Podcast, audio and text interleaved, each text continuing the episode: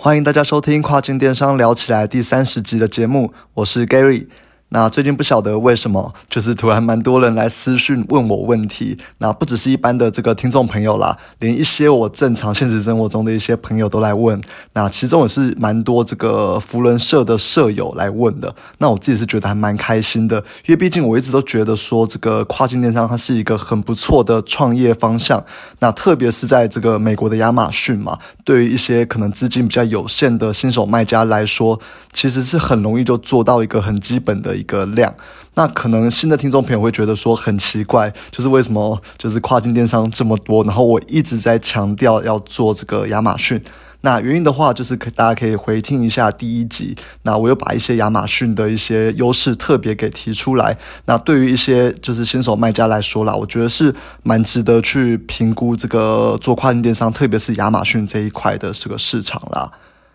那当然，我也会一直去提醒卖家说，就是做生意啦，没有稳赚不赔。就是你要做这个电商，你要做这亚马逊，也一定会有很多的风险，所以中间就需要非常非常多的这个学习跟去评估，然后千万不要听一些就是外面可能。诶，现在很多人在打这些广告啊，就是卖你这些课程，然后他们都是说，只要你做亚马逊，或者只要你做这个电商，就很容易的可以达到财富自由，然后每天都会有被动收入，然后可以可能像他们这些讲师一样，天天去出国度假。就听完之后，你可能一冲动，你就花了这个几万块去买他们的课程，让你有限的这个初始的这个资金又变得更少。然后重点是，就是你可能东西都还没有准备好，你就匆匆的被他们一个说服，然后你就上架，你就。去卖了，那这样的成功率其实基本上一定很低，因为你就没有做好这些评估跟学习的动作嘛。所以我认为说，就是做事情还是要按部就班啦，就是跟你做其他事情一样，你要大胆的去想，然后仔细的去评估。那其实很多人私讯问我，也是有提到一个问题啊，就是现在这个亚马逊哦，其实开账号它不是非常的容易啊，坦白说就是蛮麻烦的。那我自己老实说了，就是没错，现在就是开这个亚马逊的账号，一定要有公司统编，他才会给你开。所以其实整个流程是，诶，相较于以前来说是蛮麻烦的啦。因为可能一些比较老的卖家都知道，像过去可能。诶，四五年前吧，我有点不太确定。就是个人的话，就可以开了一个账号了。那除非你是有美国身份啦，不然不管是现在不管是中国或者是台湾，哦，都一定要有这个公司的统编，他才会给你诶去开这个账号。那关于要怎么开公司，其实诶大家也可以问我啦。就是虽然是蛮麻烦的，但我自己还是花了十四天就顺利的申请到统编了。那政府跟银行那边的效率其实是真的蛮快的，就只要你有送件，他们其实很快就会回复你，然后告诉你下一步要怎么做。那其实这个是让我蛮意外的啦，因为我本来预期说这个可能这个开公司就要超过一个月了，然后没想到十四周大概两周，诶十四天大概两周的时间，然后就已经申请好了。但我觉得那是对我来说啦，因为毕毕竟就是我不用去公司上班嘛，所以说可能每天就是有办法抽空的去跑一下银行或是税局啊等等的。但对于一般人来说，可能哎，你光是要请假就会就是非常辛苦了嘛。那我相信这边很多人来说，应该都是还在公司上班，就是要固定白天就是要在公司这样的。那这样的话，其实是有会有蛮大的困难的。那我自己是觉得说这个是蛮可惜的啦。因为你没有办法开这个公司，所以你就没有办法去申请这个亚马逊账号来做这个跨境电商。所以说我后来就是诶想说，那干脆就让大家来用我新建立的这个账号来买嘛。反正我就是开这个子账号给你，让你去操作一些你的这个库存啦，或是广告啦等等这些比较诶基本运营的一些东西。然后跟付款或是一些比较敏感的资讯相关的，那我就不会开权限给子账号。所以说每一个使用这个子账号的人，他也没有办法知道说他实际的这个 payment 的状况。那我就自己会去每两周去整理这个报表来分享给大家，然后分别跟每个人去算账这样。所以说你们也不用怕说你们自己的资讯被别人给知道这样。然后初期的话啦，如果说呃可能你用我的账号，然后你还没有赚钱的话。那我就简单收个可能一个月三百块的呃月费之类的嘛，因为毕毕毕竟我们就是申请亚马逊，它也是要基本的大概一千多块的这个一千多块台币的一个月费嘛。那我们哎，如果说你来用我账号的话，我就是比较便宜这样算你嘛。然后你也不用去负担，就是可能你接下来你要开账号就要开公司嘛，啊，开公司就需要很多这些哎费用啊。所以说哎，我觉得是蛮划算的啦。然后等你未来开始真的有在赚钱之后，那我可能就跟你意思一下，拿个十 percent 的获利之类的。那我觉得这个都可以再细谈啦。那当然都会以你可以负担的这个状况为主啦。那总之，我只是想要去降低一般人去开账号的这一种风险跟麻烦。毕竟哦，如果说你真的想要做跨境电商，然后你只是在一开始的这种行政流程就卡住，其实后面很多事情都不用做了。我觉得是诶蛮可惜的啦。那我自己也是很希望说能够靠着我的职业来去帮助更多的人。当然，现在好像有其他公司在做这一类的事情啦，所以说我这边也是简单的就跟各位分享一下，哎，我们这种方式的优点跟缺点好了。那缺点的话就是，哎，你可能会没有自己的这个账号的主控权嘛。那哪天哈，如果说这个账号的使用者，他的拥有者，他突然眼红了，然后就直接叫你说，哎，你要分享五十 percent 的获利给他，其实你也会拿他没有办法啦。因为毕竟到时候如果说你要重新创建一个账号，这样真的是太累了。很多绑在本来品相的这种。诶，自然排序的这种排名跟一些关键字的东西也都会突然不见，所以其实是非常可怕啦，几乎就要从头的来过了。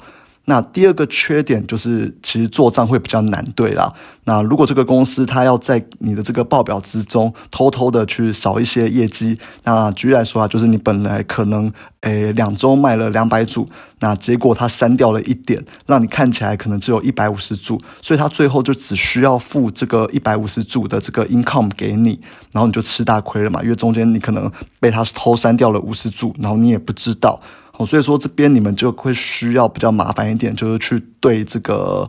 对这个实际销售出来的这个数据到底是不是一百五十组，还是是两百组？那这边对你们来说就会比较麻烦一点点。那第三个缺点就是，诶，如果说有人在乱操作的话，它可能会导致整个。整个这个账号的分数会往下调，那甚至是被 suspend 啊。我自己举例来说啦，其中如果说有一个人的产品哦，他没事就一直去狂调这个产品的价格，那其实这样的话对于账号来说是不太好的啦。但基本上你又去没有，你又没有办法去控制这种事情发生嘛？因为这是可能这个账号的其他使用者来做的事情。那直到最后这个账号真的被 suspend 之后，那你同样在这个账号下面的产品你也卖不出去了。那到时候就是可能就会来不及了啦，就会有这种风险之类的。那以上三点呢，基本上就是一般外面的公司在操作，哎，可能这种借你账号来卖的这种。诶，服务上面会比较常有的一些问题啦。那我就简单来跟各位再分享一些，就是诶，如果说使用我的账号来操作的话，诶，可以有的一些优点好了。好，那第一个优点当然就是你不用去经过一些繁琐的这种开公司或开账号的一些流程。那甚至可以省下这种，哎，开公司你要找会计师嘛，或者是你要去做账啊，这些等等的费用，或者是一些人力成本。那其实对于一个新手卖家来说，那我自己觉得这是一个蛮简单的方式嘛，就是你可以全心全意的投入到可能选品啦，或者是哎看这个行销流程之类等等的，而不用担心这一种的行政作业。那第二个优点就是说，哎，我会帮你基本的去看一下这个运营嘛，那包括一些像是广告的投放啦，或是一些之前我们有提过的，哎，当亚马逊可能它超收了一些费用的话，那我也可以教你去怎么去申请这个，哎，亚马逊超收费用时候，你要去跟他申请要回来这些费用啊，等等的，然后或是当你遇到一些其他可能你不会处理的一些问题的时候，那这边我也会都会尽量的去帮忙啊，因为毕竟就是在我账号下面的东西嘛。但是哦，我就是不会去负责你产品的定位、定价，或者是销售策略等等的哦，因为这些都是你自己要去学习的。那我只会给你一些方法啦，因为毕竟哦，这个严格上来说，就还是你自己的产品啦。那我只是借一个账号来给你来卖。那所以说，你任何的这些运营，基本上我不太会去干预啦。就我这只是想要提供一个诶账号来给大家做这个方便而已。那第三个优点就是关于这个账号的分数哦，因为之前的集数里面有提过啦，就账号的分数它其实是会影响你的一个自然排序的排名嘛。那账号分数其实它也有分成很多的细节啦，那包含你有没有在这个账号下面做什么违规的事情啦，或者是你的们的这个年营业额啊，或者是销量啊，或者是你有多少个 SKU，那或者是你用这个账号卖了多久等等的，就很多事情它都会影响这个账号的一个诶账号分数啦。啊所以说，如果说你们有人想要使用我的账号来卖的话，那我会非常严格的去管控一些事情。啊，比如来说，比如说就是我们刚刚提到这个调价格的部分嘛，就是你可能不能一次调超过二十 percent 之类的。那或者是说，当你把这些货，你的货送到亚马逊的仓库之后，你不能跟系统说，可能你要送两千组，结果最后你只送两百组，好，这种事情都是诶不能够发生的。那在我账号下面，我都会严格去控管啦，因为毕竟这个账号里面也是卖了我自己的产品哦。如果说账号出事的话，其实我自己也会是大崩溃啦。但相反的哈，只要我们不出事，其实用这一种方式去运营，你的账号的营业额应该都会比一个人来诶一个人做还来得高一些。那其实这样对于一个账号的分数而言，应该会有一定程度的影响啦。那这种影响就可能会去影响到你最后的这个搜索排名啊，进而影响到你的销量，就成为一个这个正向循环了。OK，那以上就是使用我这个账号的优点啦。啊，当然，其实就是各位都还是要自己评估啦，因为通常这一种操作哈，其实基本上都是建立在彼此的这个有信任的这种基础上面。因为毕竟，如果说你少了信任之后，你就算你的合约里面你写的再怎么清楚，我相信一定都会有可以钻的漏洞啦。Anyway，我这边就只是想要给一些现实生活中的朋友，或者是一些准备变成现实生活中的朋友的听众朋友，呃，一个方便而已啊。因为毕竟现在亚马逊开账号变得这么麻烦，对于一般可能想要创业的朋友来说，其实真的是，诶，比较辛苦一点啦。但如果说你因为这种行政流程比较繁琐，你就放弃了，那我自己是觉得是蛮可惜的啦。那总之就是提供一个方式给大家做评估嘛。那如果说各位有兴趣的话，那也都可以来联系我，我们再来看看要怎么合作。OK，那接下来来聊聊一下我最近听到一个很不错的这个电商的行销方式好了。那这算是我最近听到的最让我耳目一新的一个方式啊。那我觉得这个卖家还蛮厉害，他不是做亚马逊，哦，他是做这个台湾市场的一个本土电商啦。那我自己觉得，诶，蛮多这个 inside 是值得我去做学习的。那这个卖家他是卖婴儿产品，那主要的产品好像是乳液吧，然后他就自己架站，然后在他们的自己的官网上面卖产品哈。那最一开始，他们都是去投这个 Facebook 广告。那我们都知道，就是这个母婴产品啊，其实在台湾现在非常非常的竞争，所以他们很快就把这些广告费给烧完了。他们一开始是用 Facebook 广告，然后导进他们的这个品牌官网，好这样的。那我有点忘记他们的实际的这个数字啦。但我印象中好像是三个月不到就把可能一百多万给烧完了，然后结果就是完全没有什么业绩，其实非常的惨啊，就是光广告就烧了一百万这样。那其实那个时候他们公司几几乎都要倒了，好，最后是因为他们最后已经快没有钱了，然后又存了一堆库存，所以就开始去找一些不用付费的小网红，就是连那种可能有只有一千个 followers 的这种小网红，他们都去找，反正就是也对他们来说也是当做清库存啦，看看还有没有有没有机会，就是靠这种小网红来诶清理最后的库存这样子。那这位卖家是说了，因为这些网红哈，小网红他们平常的知名度是比较低的，所以当他们被看见之后，其实他们会非常的开心，然后就会帮你的产品写很用心的这种诶文章，然后去推荐给他的粉丝们。那蛮多都是可以当做，就是他们现在还有在用这些素材啦，所以他们就是这样一直找，一直找，一直跟这种小网红来做合作，然后最后就真的开始慢慢的有一些销量。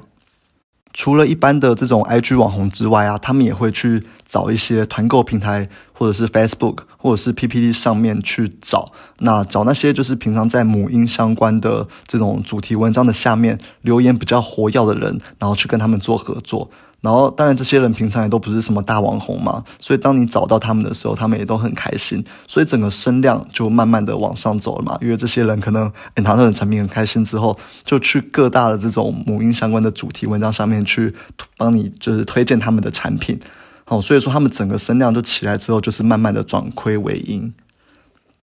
那其实讲到这边啦，都跟我们自己目前在做的这个网红行销是蛮类似的啦。那有听过之前植树的朋友就知道说，诶，我们自己的这个网红行销流程，其实也是像他们这样子啊。那我自己觉得说也还算是成功的。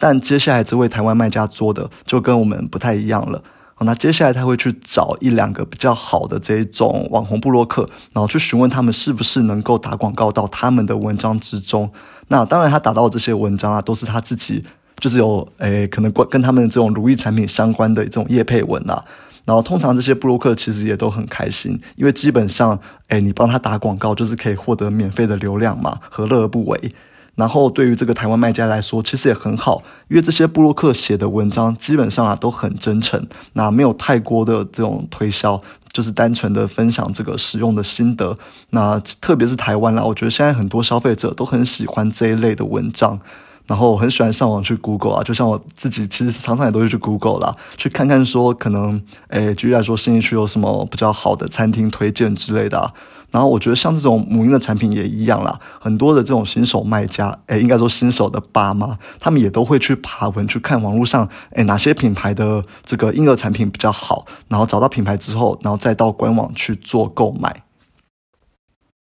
那这位卖家自己就分享啊，就是 Google 打广告到这个布洛克的文章之中，其实它成本是非常便宜的。他说就是大概诶 CPM，就是每千次的曝光成本大概只要五十到一千块，诶五十到一百块台币。所以说他后来在 Google 上面哈，就只有导入这种布洛克的文章中会去诶下这种产品相关的关键字啊，像是什么乳液啊、奶粉之类的产品相关关键字。那如果是要导到他们自己品牌的官网下面的话，那他们就只下这个他们自己品牌的关键字。然后他这边就是认为说，在他做了这种布洛克的广告之后，其实别人有很大的概率会重新诶回到这个 Google 上面去搜寻你品牌的东西。那你在这个时候去下品牌关键字，去让客人导到你的品牌之中，就是会达成一个比较好的转换啦。然后他这一套系统哦，他自己是觉得说，诶这个效果不错，是蛮成功的啦。那所以说之后我们也也会想要试试看这样的方式啊，就是透过 Google，哎，透过这个哎布洛克的文章，然后用 Google 去导流到这个布洛克的文章之中，来增加一个品牌的信任程度。那除此之外，他们也有做一些像是免费试用品的一些发送，就是客人可能他只要付运费，那他就可以拿到免费的这个如意的试用品。那当然啊，这个试用品之中就会有一些折扣的讯息嘛，可能说只要加入官网、加入会员，那就会有一些可能折扣之类的。那通常啊，只要试用的这个产品试用，其实试用过后不错，然后折扣也不错，那蛮多人的话就会到这个官网上面去购买了。那他自己是说这种方式的效果是。很好，那最后就来聊聊他的这个长期策略好了。他这边分成了三点，那我也来这边跟大家分享一下。好，第一点就是他会接下来会做的就是持续的去收集会员资料，然后让这些会员去做这个 reorder。那这也是我们之前就有提到过的嘛。你品牌官网跟亚马逊最大的差异点之一哦，就是这个会员的资料，因为毕竟其实在亚马逊上面啦是拿不到客人的资料的。而在品牌官网哈，这一种会员资料其实就是你最大的资产了。好，老话一句哦，你获得一个新客户的成本哦，往往是你去让旧客户去购买的这个十倍哦，就是新客户会比旧客户来贵十倍啦。所以说，当你自己去做这个品牌官网的时候，其实会员的经营是非常非常重要的。